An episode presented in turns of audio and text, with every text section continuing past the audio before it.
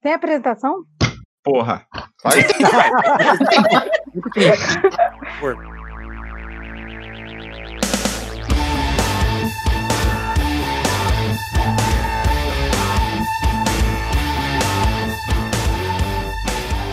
Salve, salve, Terra Brasória, sejam muito bem-vindos a mais um episódio do Lore Trash, hoje com muita literatura e provavelmente uma viagem de ácido por parte do Nicolas, que hoje ele tá inspirado. Mas antes disso, eu sou Alisson Seco e juntamente comigo está o literato desse podcast, o senhor Nicolas, homem das mil vozes. Medo, medo, medo. Cada um guarda medo, seu segredo. A sua mão fechada e um boca aberta. Que não é o pretinho. Achou que eu ia falar que era você, né? Ah, tadinho. Parei.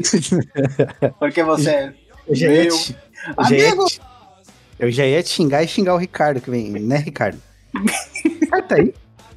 É, eu acho que sim. É, na verdade, é, quanto mais você me xinga, Não, não, sem quanto argumento. mais eu seco tento me ficar, mais eu continuo comendo cu de curioso. Não é mesmo, Elton? Pois é. É Nessas horas que eu fico pensando, o que, que eu tô fazendo aqui? Ah, não, não faz porra nenhuma, né, Ana? Anda lá. Eu que fico pensando o que eu tô fazendo aqui. Você vai Marina, narrar o É, episódio na mesmo. verdade, você tá fazendo o roteiro, obrigado. Marina, você tá, você tá viva? Você também tá pensando o que você tá fazendo aqui? Amiga, eu tô bem viva, mas eu ainda acho que tudo isso aqui é uma histeria coletiva. Então, segue o baile. Mas sem dúvida. Exatamente. Tem uma coisa que é isso. Um sonho de uma noite de verão, né? Mas é isso aí, meus queridos. Nós nos reunimos hoje aqui para falar um pouquinho mais sobre a vida e obra de Clarice Lispector, uma um dos expoentes brasileiros da literatura. Metal Hero Notórias Vagas. Cla- É, claro que quem fez o, o roteiro foi a Ana, né? Uma vez que ela gosta só um pouquinho de Clarice, ela até ensina a Clarice, né, Ana? Eu sou apaixonada nessa mulher. E se o é, né? expoente quiser patrocinar a gente, a gente tá aceitando. Não, não, eu vou até citar uma das coisas que eu vou até citar a Clarice Lispector aqui, que ela até falou em 1970 que quem não se garante no braço não pode entrar na. 1900 minha avó de peitinho duro. A rainha de todas as citações toscas do Orkut. Nossa, do Orkut, mano. Caralho. Caralho. que começou Seu ali. dinossauro. Nossa Vocês Do senhora. Hotmail. Seu Matusalém. Rainha das frases das mulheres, postando foto quase nua, com uma frase da Clarice Lispector. Que faz todo sentido, né? Ah, pelo menos seja bem. É, é melhor do que uma frase de autoajuda do, Ar- do Albert Einstein, né? É a maior... Não, ela, ela não tem o cri- que é pior. sem querer, ela criou o termo raba filosófica, né? Exato. Mulherada mostrando aquela raba e escrevendo os textos Mas é que melhor a não são rabo do que dela. nada, né? Meu Deus, que rabetão. Uma raba aqui, para de fazer isso. É, Mas é isso aí. Sem mais delongas, vamos começar, porque se a gente continuar aqui vai virar loi calça. Instituto Conduta. Caralho.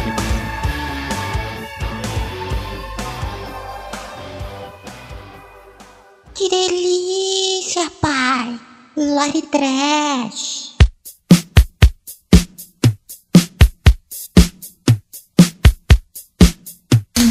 Vale a gente começar com a origem da Clarice, né? Muita gente acha que a Clarice é brasileira, mas ela não é brasileira, ela é uma. Ela nasceu na Ucrânia, então ela é ucraniana. Ela se naturalizou brasileira. Ela é uma moça muito viajada. Ela, os pais dela nas- é, fugiram da. A família dela é judia, então os pais dela fugiram das, das perseguições que tinham lá na, na Ucrânia e passaram por várias cidades até chegar aqui no Brasil. É, nessa, nessas fugas, nessas andanças da família dela, eles pararam em Chechen- Chechenik. É uma- um nome muito difícil, mas vamos lá, eu consigo. Vai, vai, Ana, a gente acredita em você. É uma aldeia bem pequenininha. Que, segundo a autora, não, não tá nem no mapa. Ela mesma falou. Tem um livro ali que ela conta como como foi o nascimento dela, onde os pais dela pararam pra ela, pra ela nascer. Ela diz que nasceu numa aldeia chamada Tchetchelnik, que não figura no mapa, de tão pequenininha e insignificante. É, quando a mãe dela tava Era. Deixa eu grávida... perguntar uma coisa, mas foi aqui no Brasil? Não. Na, na República Popular da Ucrânia. Isso, Ah, tá. exatamente. Desculpa, Não, isso, isso faz a gente pensar, seria a Clarice Lispector um, um delírio coletivo? Porque se a aldeia não está no mapa e ela nasceu, ela foi criada como, sei lá, o um delírio coletivo de todas as pessoas do mundo. Não, mas eu acho, eu ela acho só- justa a pergunta, né? Saber se, se essa aldeia foi no Brasil ou não.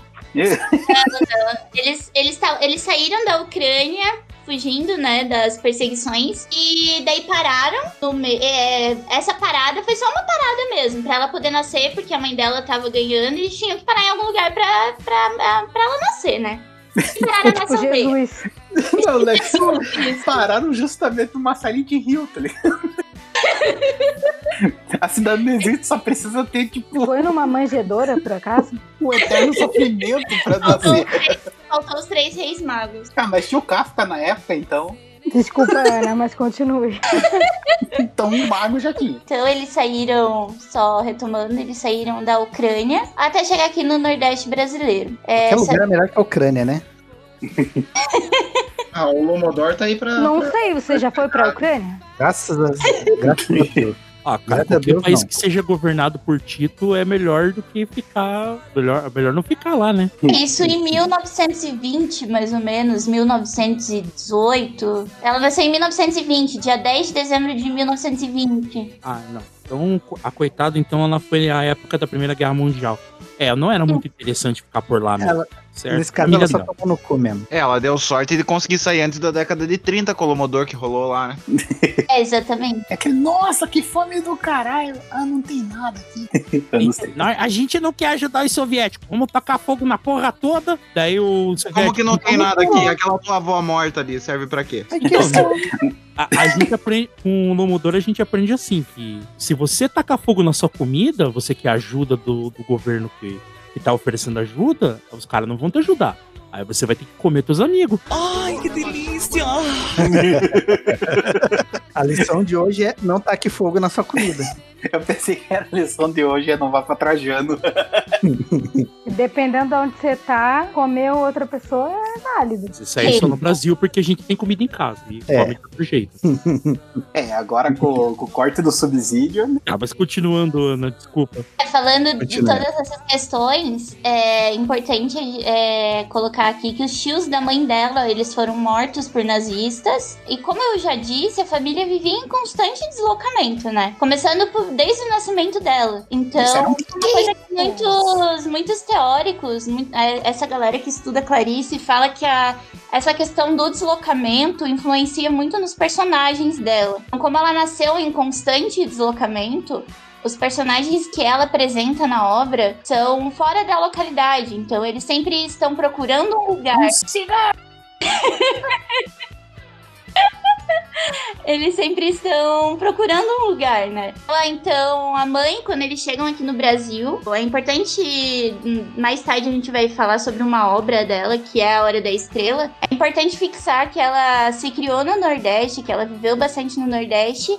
E essa vivência dela no Nordeste ajudou ela a compor essa obra, A Hora da Estrela, que foi a última obra que ela escreveu. Então, voltando, lá no Nordeste, a mãe dela ficou doente. Teve paralisia. Então, a irmã mais velha dela cuidava, começou a cuidar das irmãs. A, quando a mãe dela faleceu, a Clarice tinha mais ou menos 10 anos de idade. E lembrando que nessa época o pessoal ainda tomava é, água na canequinha de cobre. Então, Ah, e você tem que pensar também que vale a pena pelo fato de não ter sido tuberculose. olha só. Ela vai morar em outros estados do, do, do Brasil ou ela fica no Nordeste? Não, ela depois do Nordeste, depois de maiorzinha, é, ela passa a infância a- e a pré-adolescência no Nordeste. E mais pra frente, já adolescente, jovem adulta, ela vai pro Rio de Janeiro. Aí ela. Ah, eu sabia que tinha alguma coisa. Tinha que Isso. ser carioca.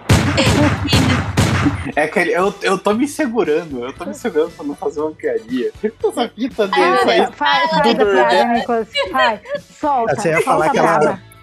Que ela parou de passar fome. Falou que ela parar de passar fome pra ir passar sede, né, seu pau? Não, não ia falar isso. Mas é uma boa também. Caralho. Não, é mas tá, tá gente que- passando mais sede aqui no Paraná do que no Rio. É isso que eu ia falar. A piada morreu. O que eu achei morreu. estranho, na verdade, é ela ter parado no meio do caminho pra não chegar em São Paulo. Sair do Nordeste? É porque ela não era Meu retirante. Caralho.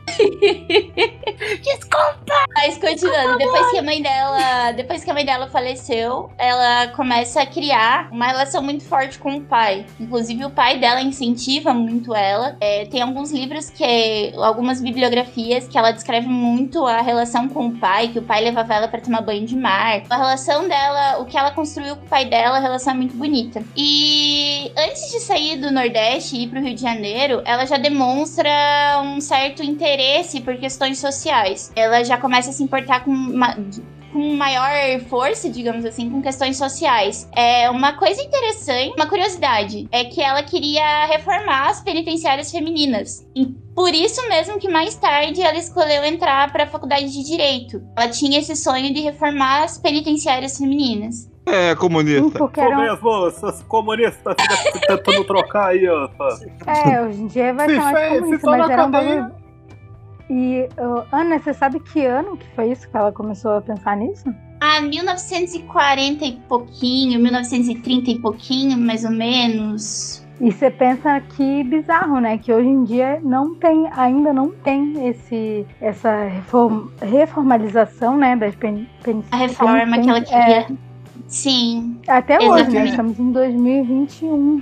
É porque ainda vocês têm que assim- pensar que Porque a gente é se tudo foi comunista. cadeia, se foi pra cadeia, é porque tem que ser preso, ok? Meu filho ia pra cadeia, mas eu não vou colocar ele na cadeia, porque ele não fez nada, tá ok? Chegando, chegando no Rio de Janeiro, ela entra em contato com o Lobo da Steppe. É, Lobo, loba, loba da Step. Te espero. O universo é expandido, ela. hein? a escrever um conto chamado O Triunfo, que é o primeiro conto que ela teve, que ela publicou em 1940 na revista Pan. Não, perceba, Sim. perceba. É. Triunfo, Lobo da Steppe, ela está falando sobre o Dark Side, cara. Olha só. Ela previu, ela previu isso antes do Snyder. Olha só. Exatamente. Mano, mas se vocês pararem pra ver sobre essa história dessa época, é muito bizarro. Porque foi uma das primeiras mulheres que começaram a ter o, o poder de poder escrever uma revista. A Clarice, sim, é, é tanto que ela começou com pseudônimos, né? Ela usou vários pseudônimos. Porque a mulher, principalmente ela que não era casada, né? Ela não era casada. Então, Tem, tem até um seriado no Netflix é, que se inspira em várias coisas, assim, da, da época, mas é, é, é ficcional, né?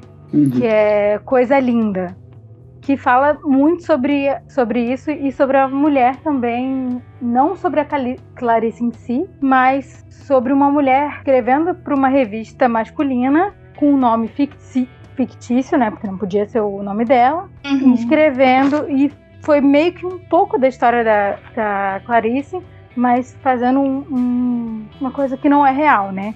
Mas pegando várias histórias, ia ser muito legal. É, é aquele, né? Que absurdo, né? que é uma mulher de 20 anos de idade não tem 14 filhos e tá querendo escrever ficção. Inaceitável. Se baseando na realidade dela, né? Se você for Exatamente. ver, se você for ver bem, a Clarice é a nossa primeira grande feminista, né? Mesmo ela É, a realidade, não... uma coisa. Uma coisa, é, uma coisa importante dizer é a realidade interna, né? Clarice é muito do interno, do psicológico, da, da epifania, principalmente a epifania é, interna. Ela externaliza o interno nas obras, né? E pra uma mulher que, na época, para uma mulher que não era casada, fazer, escrever esse tipo de obra era bem. bem. Subversivo. foda. Subversivo. Subversivo, Sim, exatamente. Então ela, assim como a Marina falou, ela impulsionou várias mulheres escritoras na época, né? E, e ela demorou para lançar o primeiro livro. Ela lançou o primeiro livro só em 1943, que foi o Perto do Coração Selvagem. Foi o primeiro romance dela. E logo depois, é, é, logo depois que ela se casou, ela conseguiu lançar o primeiro livro, inclusive. Ela Fala, Nicolas. Não, não, eu, eu ri que, desculpa, eu tava, eu tava olhando pra uma borboleta aqui. A mente do Nicolas vai pra lugares onde nenhum ser humano jamais conseguirá entender. Não, tá ligado? Os Alter Gods olham pra mim e falam, olha lá o apelão. Eles ficam loucos tentando entrar na minha mente.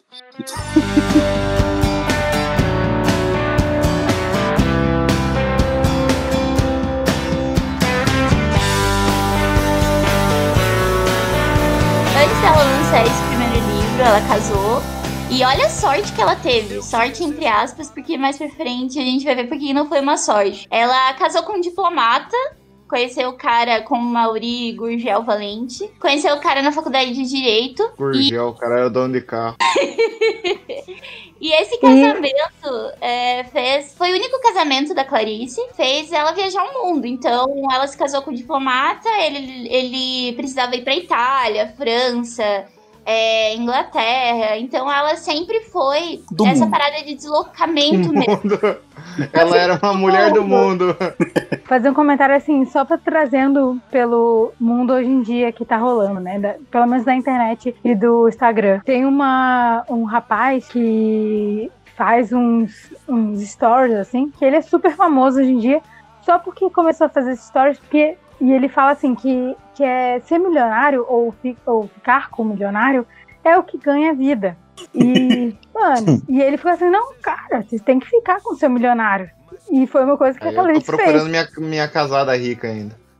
Só que, ela, só que ela nem fez de propósito, né? É, ela não, não, não fez de propósito. Mas acabou que Ah, eu faria. é Mas você veja que assim, o Eu faria sem branco problema algum. com o milionário, Todo mundo aqui faria. o branco já com o milionário tem uma vantagem? É. Mas, enfim, ela conheceu o, o Mauri Gurgel. É, viajou o mundo com ele. Durante essas viagens, ela engravida do primeiro filho. Do Pedro. O Pedro. Ela teve. Saiu um carrinho teve- dela. Carros. Carros do Inspector. Olha só, tá aí o robô do Inspector, não é só aí, ó. Aí, ó. Meu caralho. O Inspector. Quem não queria um milionário? Deu calor agora, velho. Só, Não só- ajudou, só mas antes, é um golpe do baú. antes de voltar, o Ricardo ficou assim, se eu fosse mulher, Porra, Eu tava Gurgel, pegando um milionário. eu fico assim, só falta, só falta o milionário, né? Não- Desculpa aí, desculpa, sério, meu. Não, é o que eu sempre digo, tá lá o milionário de boa, se ele resolve pagar, é só você fazer um. aplicar um ipom, né? Que é um golpe do baú. Tá feito. cara. Então, adendo, o Ricardo sempre fica falando assim, nossa, se eu fosse mulher, eu tava rico, eu ia ganhar o mundo. Eu falei assim, querido, não é bem assim. Você acha, você acha que tem um, tem um negocinho? É porque você é viciado em sexo, né? Não é? Não, o Ricardo deve pensar, tipo, não, se você ficar. Se você parar na, na 15 e começar a erguer os braços e falar, milionário, se casa comigo!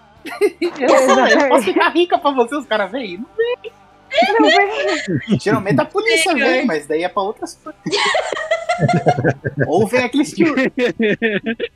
ou, ou, ou talvez, ainda só pra concluir, é, ou aparece um vendedor de, de ouro. Tá, chega. Ana, você parou na parte que ela ganhou um filho, o Gurgelzinho lá. ó. Fugiu 2.0. Então ela engravida né, durante essas viagens.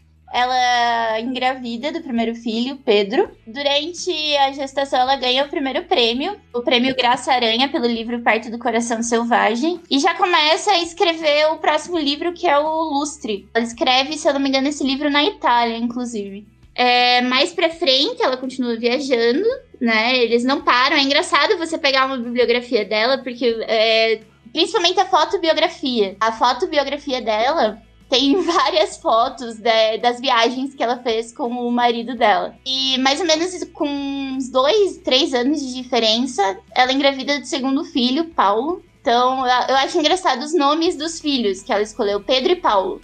Dois P's. Por que que você acha engraçado? Pedro e Paulo. Dois P's. Ah, Acredito perdoa, perdoa a burra, mas é que eu não entendi a referência. Porque. P1 e P2. Ah, Ô P1, vem cá. Ô P2, vem cá. Só que do jeito que a, a Lispector era brava, provavelmente ela falava, ô, piado, diabo, vem pra cá. É bonito ver a, re- a relação dela com a maternidade também. Ela escreveu muito. Se você pegar os contos dela, ela escreveu muito sobre maternidade. Ela não queria ser daquelas mães que trabalham pra caramba e esquecem dos filhos. E ela começou a escrever com a máquina de escrever no colo. Quando os filhos. E os filhos ficavam em volta dela enquanto ela escrevia. E ela parava de escrever, dava toda a atenção pra eles. Ainda bem que ela podia ser esse tipo de mãe, né? Muitas não podem. Mas ela pegou essa tática pra não ser aquela mãe que só trabalha, trabalha e não dá atenção pros filhos. É, Daí vai o famoso, né? ó, Filho, não posso agora, pai. é, Filho, não posso agora. Aí, filho, pel, pel, pel, pel, pel, pel. exatamente, exatamente. E nisso tudo, logo que nasceu o segundo filho, a Clarice, ela sempre foi muito temperamental, né? A Clarice, a gente vê na, na única entrevista que tem disponível dela. de Sagitário. Ela, é ela sempre foi muito temperamental. Então, essas viagens todas com o marido acabou cansando ela, acabou entediando ela. Ela entrou numa depressão muito grande é, durante essas viagens. É aquela coisa, ai que saco ficar indo pra Europa e esses países em hotéis de luxo. Que merda, essa geladeira sempre cheia aqui. Aí esse croissant aqui em Paris é patético. Em Paris é Esse coça. Chateau Elysée servido em temperatura ambiente. Como assim? Deveria ser servido frio. Nós somos o que pra vocês? Animais! É levemente esfri-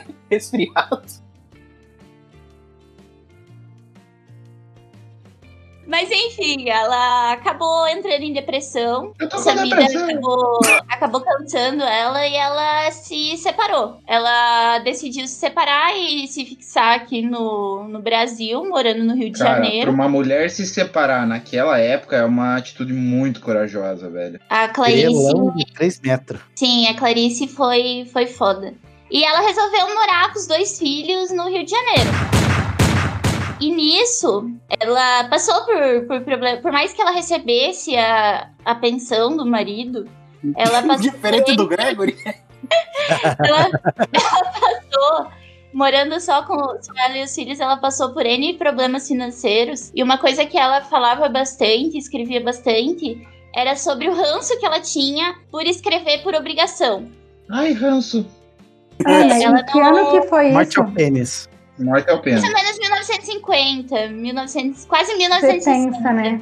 Exatamente, Imagina. exatamente. Perto da, perto da ditadura militar ali, mais ou menos. Ditadura militar é 64. 64. É um bagulho que, assim, é nós duas que somos nós duas mulheres falando sobre esse assunto, né? Mas que a gente pesquisa e, e sabe sobre ele. Mas é, é um assunto bem bizarro, porque Sim, a hora que a mulher teve, consegue ter um, um tipo de voz, né? sim, E- exatamente. E ela foi uma das que deu voz pra gente. Falando só de Brasil e falando de até de Rio de Janeiro, né? Que foi onde saiu um pouco. É, porque lá no Rio de Janeiro também não vale, né? Só, só tinha até então bala perdida e pagode. Nessa época Cara, não tinha bala perdida. certo. Só pra situar, é. Pagode tinha. só pra Eu situar pergunto quantas coisa. vezes foram vocês pro, pro Rio de Janeiro, né? Caralho, bicho. É, só pra situar é, em questão Eu quero saber, eu quero saber quem que tá falando que o Rio de Janeiro é.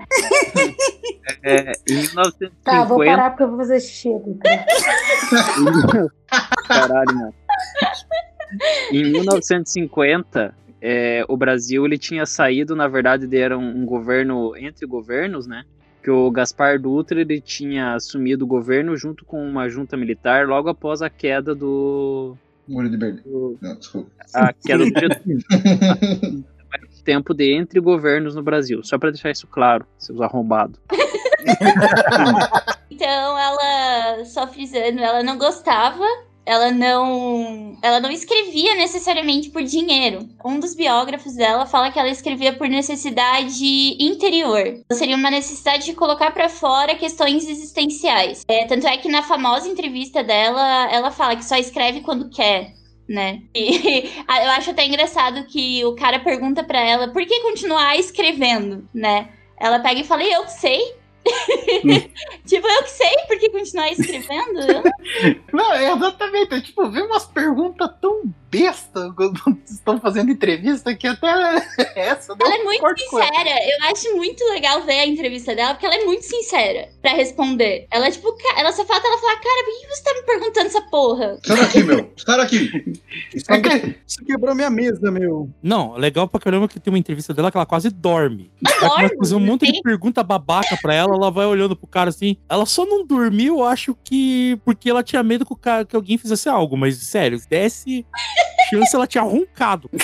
Tem uma coisa interessante, um, digamos assim, um divisor de águas na vida da Clarice foi o incêndio é, na casa dela em 1966, que é, deixou ela em coma por quatro dias. É, o incêndio foi causado por cigarro, ela dormiu com cigarro aceso na mão. É isso que dá tomar diazepam, colocando... né? E tomar uma, uma cuba, né? o, pior que eu, guria, o pior é que eu já salvei um amigo meu dessa fita. Ele tomava remédio para dormir e tomava Cuba junto, porque ele não conseguia, não fazia mais efeito. E teve um dia que eu cheguei no quarto dele, ele tava com um cigarro assim em cima da cama, quase caindo no, na cama. Assim. Nossa, salvou. É, e, e, a Clarice, pelo por ser escritora, eu duvido que não fosse manguaceira, né? Então.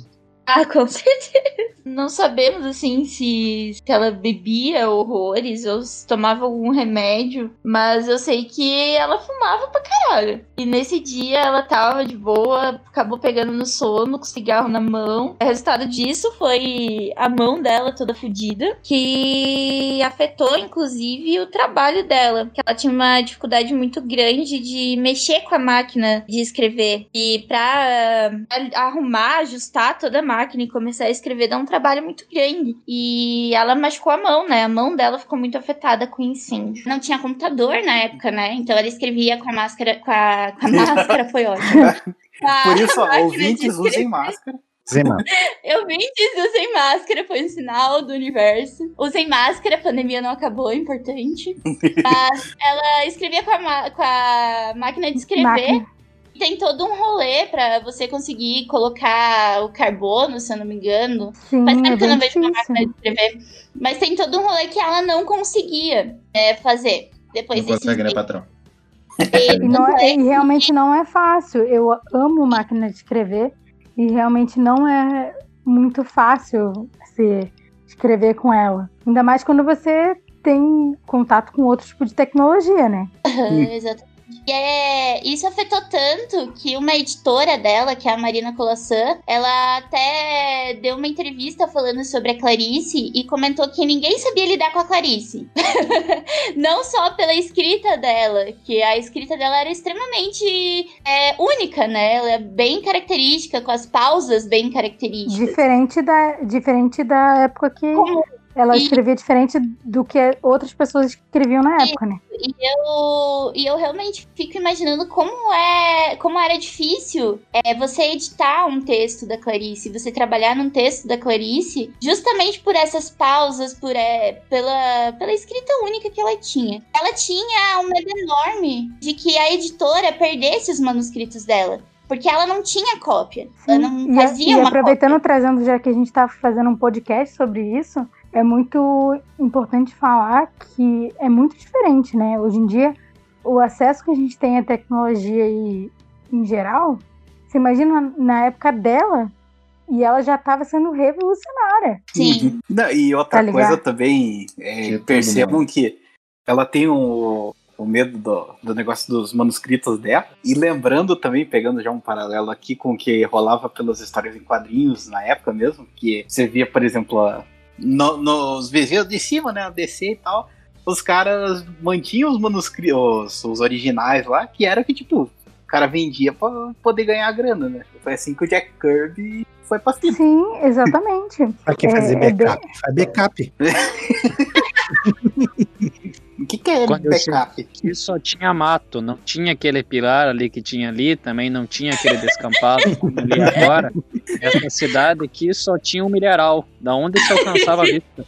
Só tinha os discos voando. Por isso que eu digo, eu continuo ainda com escrevendo no caderno mesmo. Porque daí É, o tem caderno muitos ninguém me autores. tira. Muitos autores hoje em dia que preferem escrever à mão do que no computador. Eu vi uma entrevista esses dias, mas eu não lembro de que ano que é a entrevista. Eu tenho medo que a entrevista seja muito, muito antiga. Mas a Ruth Rocha, ela fala que até, até hoje ela gosta de escrever no caderno, em folha mesmo, porque ela não consegue lidar com o computador. Ela não acha que é a mesma coisa você escrever no papel é, o- pro, pro processo criativo, né? É, Sim. tecnicamente a gente sabe O que não é a mesma coisa, mas o o, processo. próprio Eduardo Spor, que é aquele au- autor que eu já falei várias e várias vezes, é, nos períodos que ele tá criando, ele fica postando nas redes sociais, ele com papel, uma caneta, um caderninho ali e boa, e depois ele entrega pra editora e a editora transcreve o texto. Porque fica mais, eu acho que até pro, pro autor fica mais intimista, né? A Uhum. questão do papel e da caneta. Eu não sei nem se tem a ver só com intimismo, assim, mas eu acho que tem muito a ver com, pelo menos pra mim, tanto no meu trabalho de quando eu, eu, eu escrevo muita coisa que nunca, sei lá, se um dia vai dar alguma coisa, mas até no meu trabalho de cozinheira, até quando eu vou fazer cardápio, qualquer coisa que eu vou fazer, eu primeiro faço no, no papel, porque tenho certeza que vai estar nesse papel, e depois eu passo pro, pro PC pra mandar pra alguém, tá ligado? Mas quando eu sei que tá no papel, não, não tem como alguém tirar dali. É totalmente diferente. Não, e sem contar que se fizer sucesso, esse daí já, já viram dos originais, né? Os caras vendem luvinha pra é. pegar, é mó da hora. É- daí quando você gasta tudo em droga e cachaça, você vende o original. E ganha uma grana. Não esqueça das putas tailandesas. Exatamente. Quando gastar em puta, você tem o original pra ganhar uma grana. Anjos tailandeses, por favor. Isso, obrigado.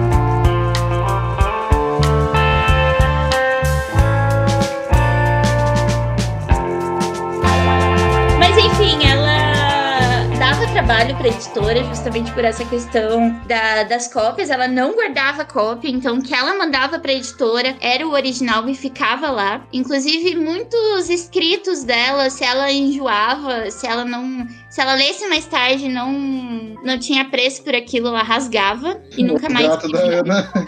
É, os meus gatos querendo participar Porra, do que podcast. vacilo. Sim, ela rasgava, nunca mais se via. E é interessante, eu até vou procurar depois essa entrevista com a, com a Marina Colossan. Ela fala bastante sobre o tratamento com a Clarice, que na editora só ela tratava a Clarice. Se a Clarice ligasse pra editora, a pessoa atendia o telefone, passava para olhava assim pra Marina e falava: Ó, é a Clarice. Só ela sabia lidar com a, com a Clarice. Então, eu não sei se é, se é difícil a palavra certa pra usar pra definir a Clarice. Mas ela era uma pessoa singular. Peculiar. É, talvez difícil, por que não? Chata Mas- Eu acho, que pecu- eu, acho que a- eu acho que o termo seria peculiar, porque assim, É chata.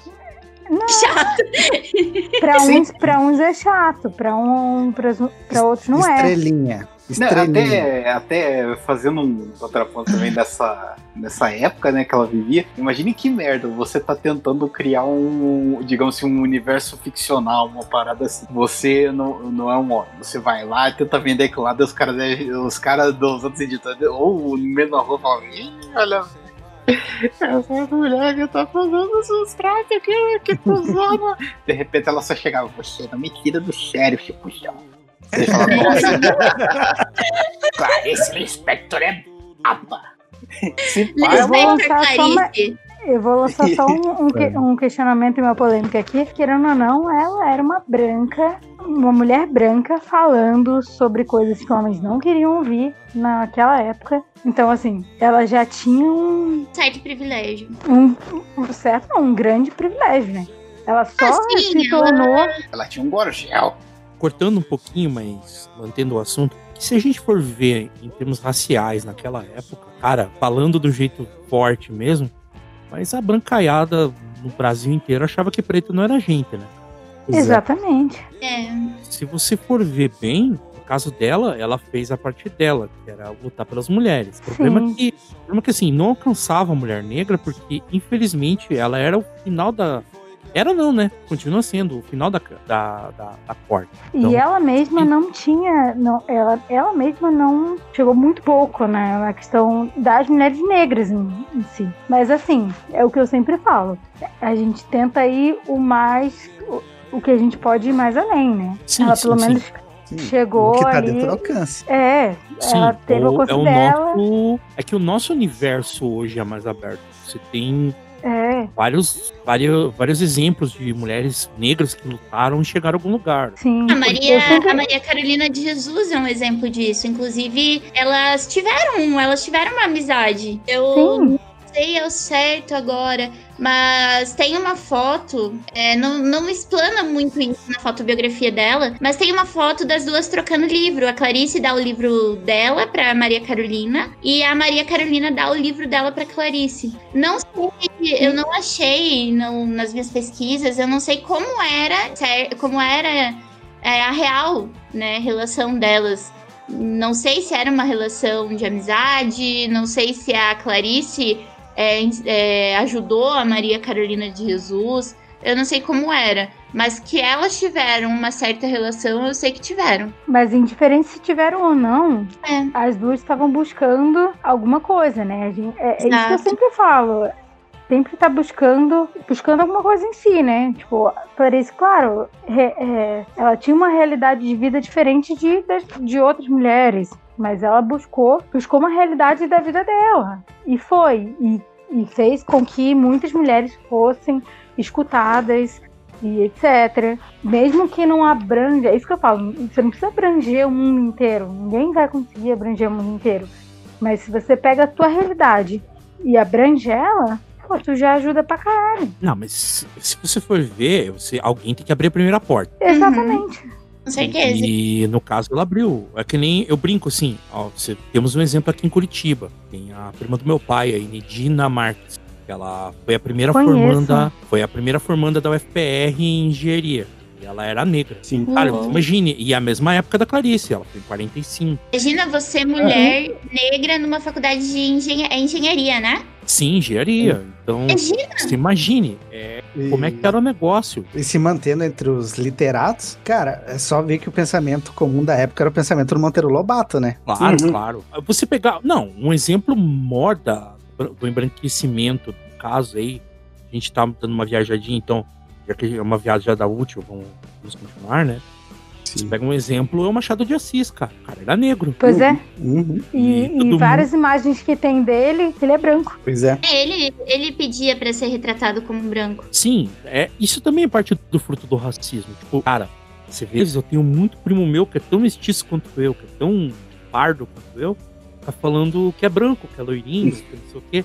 Mas você olha o cara, o cara é tão marrom quanto eu, cara. Só a única coisa é que eu sou um que citei. Uma coisa que eu sempre falo, porque o Brasil é um país muito grande, né? E assim, a gente tem muita coisa rolando no país inteiro. E eu, como já morei praticamente no, no país inteiro, tirando na parte do Mato Grosso e coisa, mas assim, eu que vim do Rio de Janeiro. No Rio, quanto mais moreno, mais negro você fosse, mais bonito, mais bonito é. A, a- nossa a cultura do Rio de Janeiro, assim, da, da cultura do Rio de Janeiro. E até um pouco da cultura norde- nordestina também. Porque assim, tem muito sol. Então a gente tá sempre muito bronzeado, muito. A cultura é quanto mais, mais moreno, mais bonito você é. Pode falar. Você tá falando dos. Da, da popular, né? O povão, caso, né? Quem não tem dinheiro, quem vive no subúrbio. É, que- Não, eu tô, eu tô falando do geral, assim, porque eu tô falando da minha convivência de vida e que é o popular e que é que não é os ricaços, não Ah, sim, galera sim. que tem sim, grana. tá. É isso que eu perguntei. Eu não nem sei de, de gente que tem grana, nem sei que eu nunca convivi. Não, é que eu, é que eu tive um despra- uns desprazeres. Eu trabalhava com suporte e às vezes eu lidava com pessoas assim com mais grana. E eu lidava com os cariocas. Um pouco do, do meu da minha implicância com gente lá do Rio de Janeiro é justamente essa. Eu não lidava com o pessoal do povão. Depois que eu fui conhecer o pessoal do povão, É. o cara que morava no, nos- lá em Niterói, suburbão, nos morros Saudade de Niterói. Então, tipo, é. aí eu conheci as pessoas normais de lá do Rio de Janeiro. Mas até então eu lidava com a Xuxa Meneghel da vida, sabe? Que não, na, a Xuxa nem carioca é, né?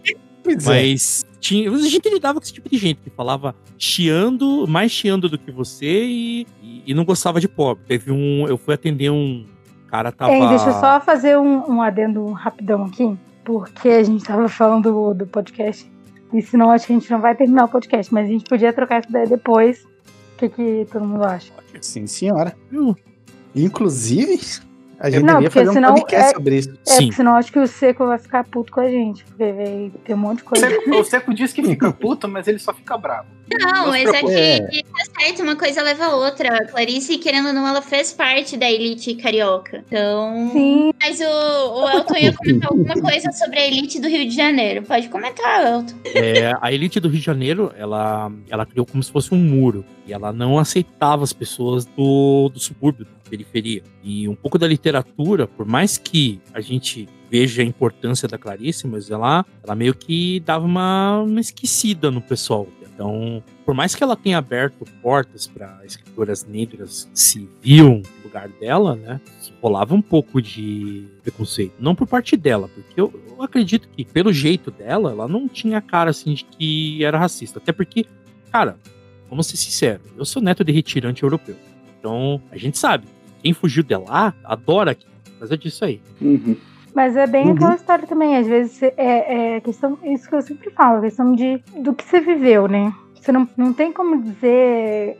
Falar do outro, da vivência do outro, porque você não, não viveu o outro. Cada um tem uma vivência. Então, assim, Só Tenha observando compa- né, o outro. Tenha Sim, compaixão e empatia e entender que a tua realidade não é a mesma realidade do outro. É, Não, a- não, julguem as pessoas. Não, isso é tudo bicho. comunismo.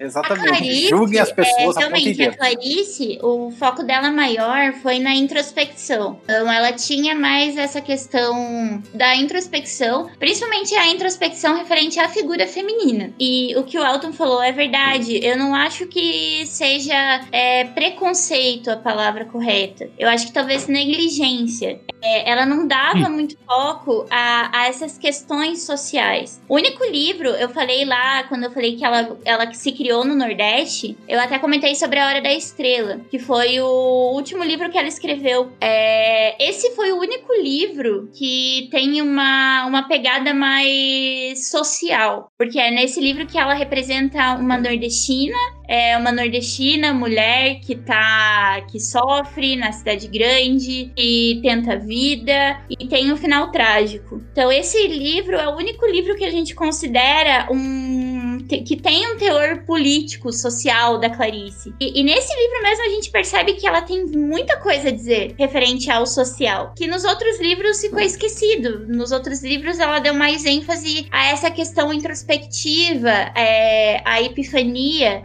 A Clarice ela traz muito essa questão da epifania. É, o que, que seria essa epifania? É uma surpresa com, com coisas pequenas. Por exemplo, ela retrata muito bichos. Não sei se vocês já leram aquele conto dela, o Perdoando Deus, que a mulher encontra um rato morto andando por Copacabana. É, a protagonista encontra um rato morto e nesse encontro ela começa a, a divagar, a, a perguntar o que é esse Deus, o que, que esse Deus queria dela. Ela tava feliz, assim, antes de encontrar o rato.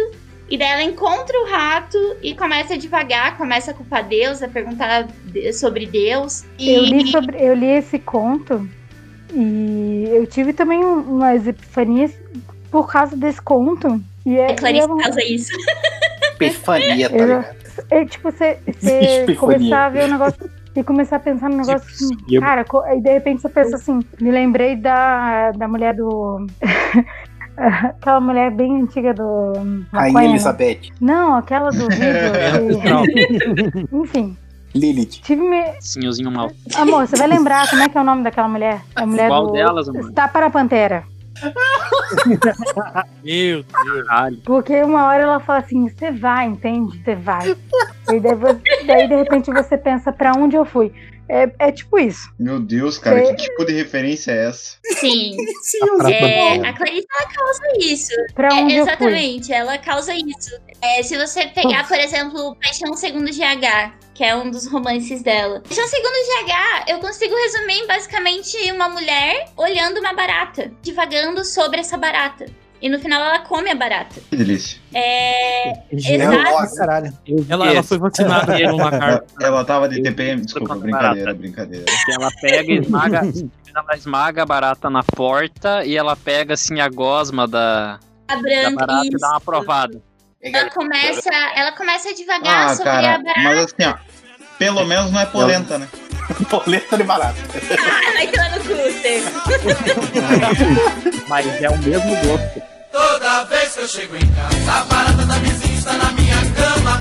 Toda vez que eu chego em casa, a barata da vizinha está na minha É, se você pegar e estudar toda a obra dela, você vai ver que tem muito essa questão do, dos bichos. Principalmente esses bichos que a gente que a gente considera mais asquerosos, ratos, baratas. E isso causa um estranhamento na gente. Minha ex.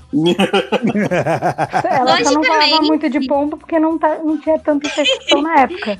E logicamente isso causa um estranhamento na gente. E é como se esse estranhamento nos convidasse a refletir, a despertar sobre algo da vida. E é exatamente esse o objetivo dela. Então, se você pegar lá toda, todo o livro A Paixão Segundo GH, você vai mergulhar numa parada, numa reflexão muito fodida, assim, muito fodida. E é esse o, a intenção da Clarice. Uma coisa que ela faz, outra coisa que ela faz muito é, para causar esse estranhamento é o jogo de palavras que ela faz com substantivo e adjetivo. Então, ela Hum. sempre pega um substantivo e coloca junto é, desse substantivo um adjetivo inesperado.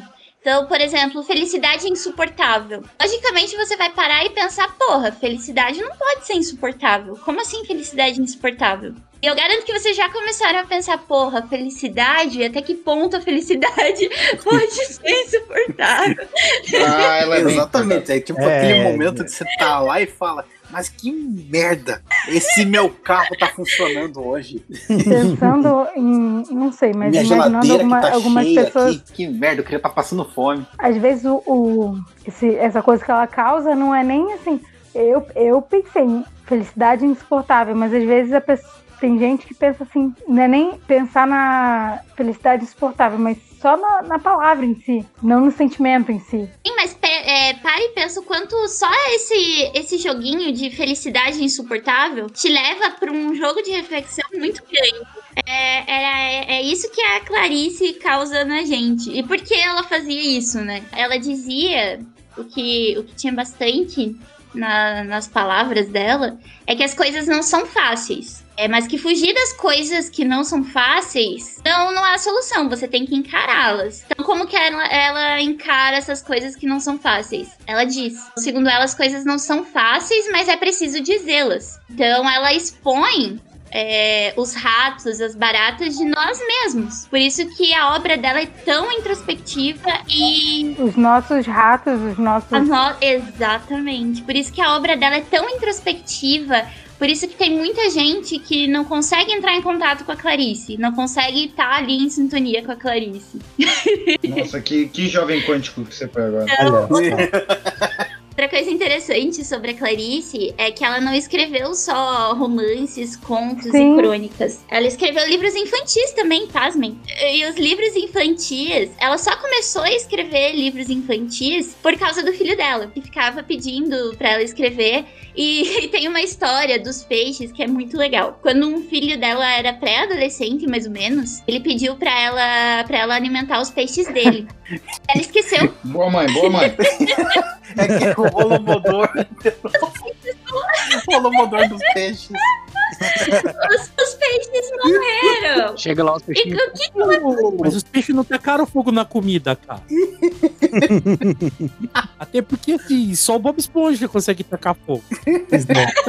Adivinhem, adivinhem o que ela fez pra se redimir. Matou os peixes. Comprou um novo. Comer os peixes. Então, vocês, E Sim. vocês erraram. Alguém quer chutar mais? Eu vou chutar uma aqui. Ela escreveu uma historinha pra ele. Ela saiu no braço com o filho, pra mostrar quem é que manda. Ela escreveu. Ela escreveu. Ela escreveu um livro. Ela duelou com o peixe. Ela pegou o peixe e usou como espada. É hora Então do ela define É, você sabe qual que é o signo da, da Clarice? Dentro desse podcast não vem com Sagitário. esses bagulho aí, não. Não, não, não, não, não. Não, não. Signo. Não. Signo. Não, não vem, não. Ah, não, é só, é só uma pergunta. é- é- ah, não Ai, tem, eu não sei o que aquariano. significa. Ah, no. Típico vocês de sabem aquariano. disso assim.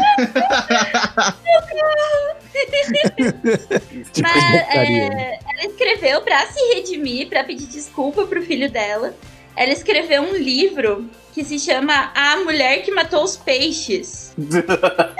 Nossa. É, você nunca vai esquecer que eu matei os seus peitos, Exato. gorjãozinho. Ai, gente. Eu, a- se eu- olha, eu acho que eu devia ter feeling e o âmago de, de Clarice Lispector. Talvez eu fosse um gênio e talvez estivesse rica na vida, porque cada história que eu tenho com bicho. E, e você falou de bicho agora. Essa até namora. Acho que você errou, você errou a ordem, viu, Marina? De você pegar e casar com o cara rico, falar de bichinho, você casou com o bicho e tá. E deve estar namorando com. Deve estar comendo um cara rico, não sei. Pois é, já que vocês falaram de bicho, outra coisa interessante é a relação da Clarice com os bichos. É, ela fazia parte do grupo que diz que bicho é melhor que gente. Ela tinha. Ela Mas tinha, é, né? Tipo, pessoas. Ela tinha um cachorrinho e, e ele era a família dela. Ela amava, colocava bastante bicho nas histórias dela, principalmente nos livros infantis. Mas enfim, a gente quase quase finalizar. Ela morre só- em. Antes dela Pode morrer, Ana, é, antes dela morrer, só dizer aqui que o nome do cachorrinho dela era Ulisses. Era o quê? Ulisses. Sim. Sim, ela tinha um cachorrinho Ulisses. É, ela morre em 77 com vítima de câncer no ovário. E deixa aí pra gente, né? Uma, uma obra incrível que dá voz pra, pra N mulheres. Com certeza. Sim, é muita. Eu, eu arrisco dizer que muitas escritoras famosas. Que cagada dela, hein? Eu Dá voz pra mulher. Eu Nossa, dizer que cuzão. Nossa, que cuzão. Eu dava uma chicotada nele. Eu dava uma chicotada. Vou pegar cancelado. o sal e já volto. Nem Eu precisa, falo isso e nem eu acredito nisso. Ana, nem precisa arriscar dizer não, porque Ah. realmente sim, foi, foi e continua sendo uma das Sim. melhores escritoras. A gente nem pode falar que é brasileira, né? Mas Não, ela é Na verdade, teve. fala- a gente fala que é brasileira porque ela se naturalizou brasileira, né? Sim. Não, ela Veio- viveu, ela viveu grande parte da vida dela aqui. Sim, Ela- é por isso que por isso que a gente considera assim ela como uma autora brasileira. A gente estuda ela na escola, né? É, Uhum. como, Sim, sim. como parte da, da literatura modernista lá, a geração de Sim. 45. Então, ela, eu arrisco dizer que muitas escritoras famosas que a gente conhece hoje levaram assim um pontapé inicial da Clarice. Uma Muitas bicudinha. Certeza. começaram, é, muitas começaram a escrever ou até se. Não sei se é se, é, se motivaram a escrever por Sim. conta da Clarice. Ah, então a Clarice virou Conte Quântico. Não, e até, e até trazendo pra uma zoeira, mas Mudou o mesmo assim mindset. eu acho que eu acho que todo tipo de início vale a pena. Até as minas que pega uma frase da Clarice Lispector pra mostrar a foto da bunda, pelo menos ela tirou um tempo pra pegar uma frase da Clarice, Gente, e falando Da nisso, Clarice. pelo amor de Deus. a- as frases que estão aí no Facebook, que são nomeadas como Clarice Lispector, Lispector Clarice, às vezes nem são, gente, pelo amor de Não, mas a maioria não Às é. vezes a maioria, né? Pois é. Gente, Quase pelo todas. amor, pelo amor de Deus, porque eu vejo muito é, Facebook, Orkut. Orkut na época, né? Orkut. Eu, eu sou É. velha, via, Orkut. velha. Via. Não, você não, né? Todos nós. Eu acho que não tem ninguém aqui que não. Não, mas Levanta a mão. Alguém aqui não, não teve Orkut? Eu, eu era jovem. Quem? Ah, diferentão, barroco. Eu era jovem. Mas, Mas- voltando, pelo amor, pelo amor de Deus, antes de postarem, de olharem uma frase, postarem lá, dedicando, dando o nome da Clarice, investiguem se é da Clarice mesmo. Porque várias frases que tem hoje em dia em, Instagram, Twitter, Facebook, ah, enfim, em rede social. Mas- Muitas que não são da, da área Spector Clarice, tá bom? Não, mas o que tem que ver, tem que ver assim, cara. A gente tá numa. A gente tá na época da pós-verdade. Exato. O que que É. acontece? O fulano vai lá, ela- a menina quer ir lá postar a raba dela que tá bonita, então ela vai lá com a raba filosófica, posta a foto da raba e precisa de um texto. Ela cata um texto que ela coloca no- no- no- lá no, no Google. Textos Clarice de Spectre. E daí tá Aí lá. apareceu. Chuva de pica, escolha a menor e senta. Então, é isso aí. Aparece, em vez de aparecer um negócio sério, o que, que o Google vai lá? Ele ranqueia as páginas pelos acessos. 99% é zoeira. É coisa que o Zelto da vida vai lá e cria lá. Olha o filhote torto nunca se endireita. Spectre Clarice. Einstein. Gurutian, Marrutian, Clarice Lispector. A Clarice, toda vez que alguém posta uma frase e, e- e finaliza lá com o nome Spector Clarice, a Clarice se revira no caixão, tá? Exatamente.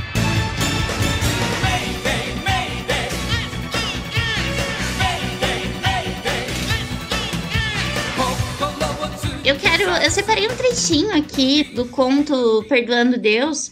Só pra ter uma ideia de como é a escrita dela, eu vou ler bem rapidinho aqui, que é o conto que eu comentei, né? Que a moça tá caminhando por Copacabana e de repente ela encontra um rato morto. Daí nisso, ela começa a refletir sobre Deus, vida, O que é existência. a vida? Vou começar lá, gente. A grosseria de Deus me feria e insultava-me. Deus era bruto, andando com o coração fechado. Minha decepção era tão inconsolável como se só em criança eu fui decepcionado. Continuei andando, procurava esquecer, mas só me, recorri- me co- ocorria a vingança. Mas que vingança poderia eu contra um Deus todo-poderoso? Contra um Deus que até com um, roto esmaga- um rato esmagado podia me esmagar? Minha vulnerabilidade de criatura só. Ah, é assim? Pois então, não guardarei segredo, e eu vou contar. Então ela diz ali que vai contar os segredos de Deus. Enfim, isso é Clarice. A Clarice definida como Drummond, Carlos Drummond definia ela, que Clarice não foi um Uhum. lugar comum. Eu vou É, dizer acho uma que é frase isso. que o Ricardo também conhece essa frase, que é uma frase que. Ah, não, o Seco também conhece. O Seco também conhece essa frase, que é a frase da, de uma professora na aula de história. Mulher de seu tempo. Um gênio de seu tempo. E é isso. Clarice representou bem o seu tempo e até. E levou para além, né? Nos trouxe várias coisas que hoje a gente reflete, a gente discute. E, e é o que a gente tava falando. Ela não, não vai abranger todo mundo e tudo, mas abrange alguma coisa e a gente segue isso, né? Cada um tentando abranger o máximo que pode e sendo o melhor que a gente pode ser.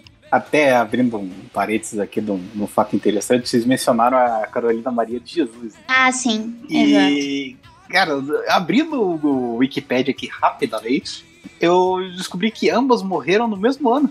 Sim. Em 77. 77, então foi o ano de ceifar. Eu, só, eu- vou só fazer um comentário bem rapidinho. Mano, Toda vez que o Nicolas vai falar, eu acho que ele vai falar uma zoeira. Porque ele, a hora que ele vai. Como você pode pensar uma coisa desse de mim? Ele, ele, já, ele, já come, ele já começa. Mas é uma zoeira, só que ela é mascarada. Ele já começa. Desculpa, assim, só, eu, eu tava esperando ele falar uma, uma bosta. E ele falou um negócio massa.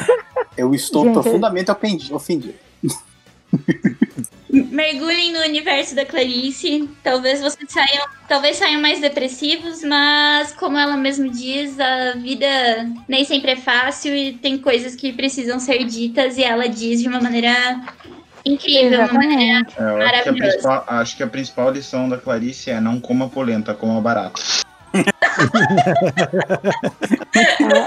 Polenta com molhinho de barata. Tá Minha- pronto que esse, esse episódio vai ficar pra sempre, né? Ah, com certeza. Ficou na pisqueira, galera, isso aí. Hein, o Elton caiu? Acho que caiu, a internet dele é instável. Aí, A internet daí tem depressão. Muito bem, senhoras e senhores, falamos tudo que precisávamos falar, é, viajamos mais do que a polenta no, no estômago da mina do Gregory. E, e para fechar o episódio, a gente tem que sempre fazer aquela musiquinha de fim de episódio em homenagem ao tema. E hoje eu vou deixar a musiquinha pro Ricardo, já que ele não escolheu muito nos últimos episódios, Ricardo, qual música que se homenageia aí o tema Clarice Lispector? Cara, Clarice Lispector, eu acho que ficava legal um Dama de Vermelho. Fantástico. Então é isso aí, senhoras e senhores. Fiquem aí com Dama de Vermelho e até semana que vem. Sem barata e que é- sem polenta. É a mais, mais profunda possível, Dama de Vermelho. Ai, Profunda, gente. Profunda você diz no sentido filosófico ou sexual? No sentido bíblico. Sentido cara. Não se faça. Sim. Essa é a teta. É, que bom que ele não pediu a morena do Rio Turvo, né?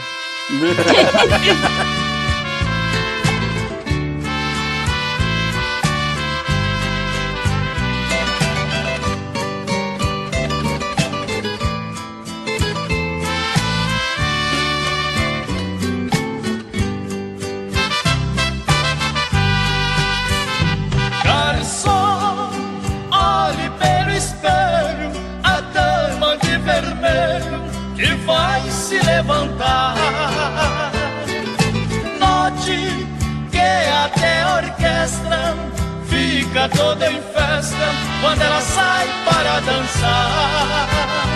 Esta dama já me pertenceu e o culpado fui eu da separação.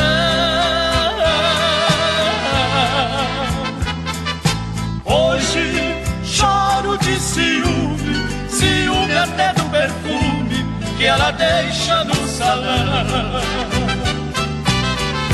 Garçom amigo, apague a luz da minha mesa. Eu não quero que ela note em mim tanta tristeza. Traga mais uma garrafa.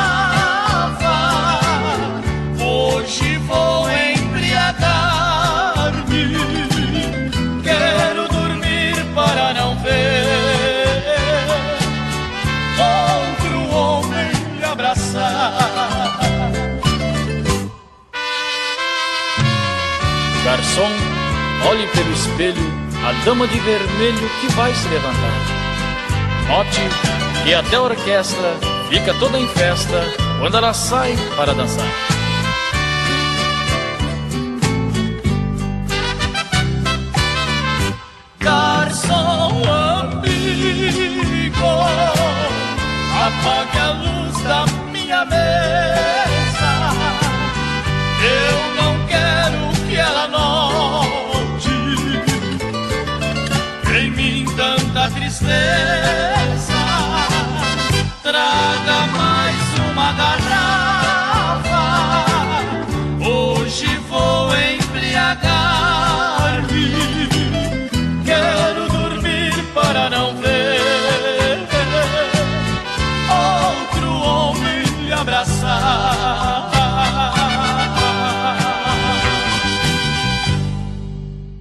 Meu Deus do céu, agora falta o Ricardo. A gente já tá 40 minutos atrasado na gravação. Ricardo. Olha, eu só mandei parece- ele pro quarto. Pro quarto. Tá lá batendo punheta.